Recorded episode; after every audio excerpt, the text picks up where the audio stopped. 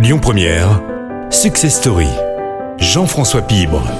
Ce mois-ci, nous vous contons l'histoire d'un mythe, d'une légende, celle de Monsieur Paul Bocuse. La semaine dernière, nous avons évoqué les origines familiales, la jeunesse et les débuts de celui qui est devenu avec le temps Monsieur Paul. Aujourd'hui, dans ce deuxième acte, place aux recettes et aux facettes du personnage qui ont fait de lui le plus grand chef du XXe siècle.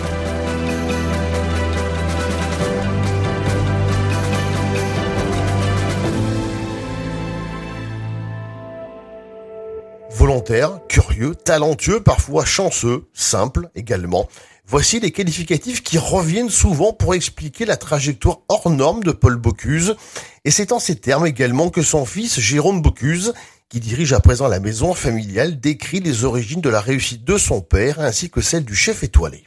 Je pense qu'il est devenu euh, ce qu'il est devenu euh, grâce à sa volonté, grâce à sa persistance, euh, sa discipline, et puis aussi un peu, il le disait lui-même, euh, un peu de chance dans tout ça. Euh, il faut en avoir de temps en temps, être là au bon moment. Et, et puis sa curiosité, vous voyez, il s'est exporté à, l'international, c'est un des premiers chefs au monde à être parti si tôt. Aujourd'hui, c'est chez les chefs, c'est commun d'avoir des restaurants un peu partout dans le monde ou plus commun, disons, lui, à, cette époque, euh, c'était vraiment une première. Et c'était un homme euh, curieux qui aimait, euh, qui aimait découvrir, qui aimait visiter des, pays étrangers, qui aimait connaître la culture, qui, aimait connaître leur cuisine, qui aimait connaître leurs produits. Donc c'est toujours animé par cette curiosité. Et puis, au fil du temps, c'est un homme, je dirais, qui n'a pas changé. Euh, c'était quelqu'un de, relativement simple, euh, qui, vivait euh, simplement, qui avait des, passions, mais il a eu beaucoup côtoyé des, stars du cinéma ou des, hautes personnalités. Il n'a pas changé, il aimait toujours se retrouver avec ses amis paysans, des chasseurs, des gens simples.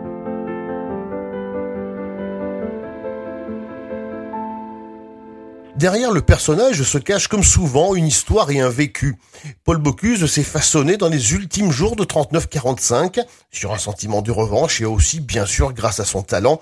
Eve-Marie Zizalalu, rédactrice en chef du magazine Régal et auteur de la biographie officielle de Paul Bocuse, Le Feu Sacré chez Glénat. Je pense qu'il y avait chez lui un, désir de, revanche puisque en fait son père avait été dépossédé euh, de l'usage de son nom il n'avait plus le droit euh, de, mettre le nom Bocuse sur son restaurant, parce que le grand-père avait vendu euh, le nom Bocuse à, un russe. Donc je pense que Paul Bocuse était animé par ce désir de, revanche, en quelque sorte, sur, euh, pour, pour, défendre le, nom familial. Donc il y avait cette envie d'être reconnu. Il avait en lui donc d'abord une envie de, de réussir, hein, chevillé au corps, euh, je pense que c'était aussi euh, lié à, son histoire euh, personnelle, c'est-à-dire qu'il a quand même échappé de, peu à la mort. quand il, à 17 ans et demi, hein, il était engagé dans les forces françaises libres et il se retrouve quand même blessé. et, enfin, il est sur, le point de mourir et il est, il est sauvé par, par une transfusion sanguine des Américains. Donc là, quand il en sort, il dit euh, moi je veux euh, je veux réussir à tout prix et, je veux je veux euh, je veux exister, je veux profiter de la vie. Ça c'est une chose. Ensuite, je pense que côté cuisine, il a un talent extraordinaire du geste. Ça c'est très important. D'ailleurs, on le voit très bien dans les archives de l'INA à quel point il sait travailler, enfin brider une volaille, tout ça pour lui c'est capital. C'est pas uniquement, c'est pas des recettes livresques, hein, c'est vraiment euh, la, se confronter à la matière et euh, le, plaisir de travailler le produit. Pour devenir Monsieur Paul, il a aussi su s'entourer, comme le souligne Eve-Marie Zizalalu. Il sait parfaitement s'entourer depuis toujours. Il le dit d'ailleurs. Comment comment j'ai réussi Parce que je sais m'entourer. Donc au restaurant, il a François Pipala bah, pour, pour le service, il a toute l'équipe des meilleurs ouvriers de France, enfin d'ailleurs François Pipala est meilleur ouvrier de France aussi, hein, mais en cuisine, bah, il en a trois autres. Donc les gens sont là, tout est disposé, sa femme aussi, bien sûr, Raymond, qui, qui s'occupe du restaurant quand il, quand il, est, quand il voyage. Mais après, bah, il y a le génie de l'homme, c'est-à-dire que il est, euh, il a un sens, euh, le sens des mots, le sens de la mise en scène. Il sait parfaitement bien euh, se mettre en valeur. il trouve, il a une baraka extraordinaire et il n'y a pas de grande réussite de chef d'entreprise sans, chance. Et c'est la chance, on, la, on la provoque aussi, mais il sait la provoquer. Et il a aussi un sens de l'image. Il va savoir se mettre en scène. En fait, tout est tout concourt à, son succès. Est-ce qu'il a conscience à cette époque-là, des 70-80, qu'il est en train de devenir Monsieur Paul? Il en a tout à fait conscience.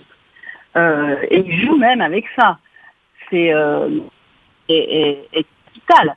C'est d'ailleurs même angoissant parce qu'il a quand même des moments où, comme toute personne qui euh, euh, qui attire la lumière, des moments doux, le côté sombre peut, ressortir, mais le côté torturé.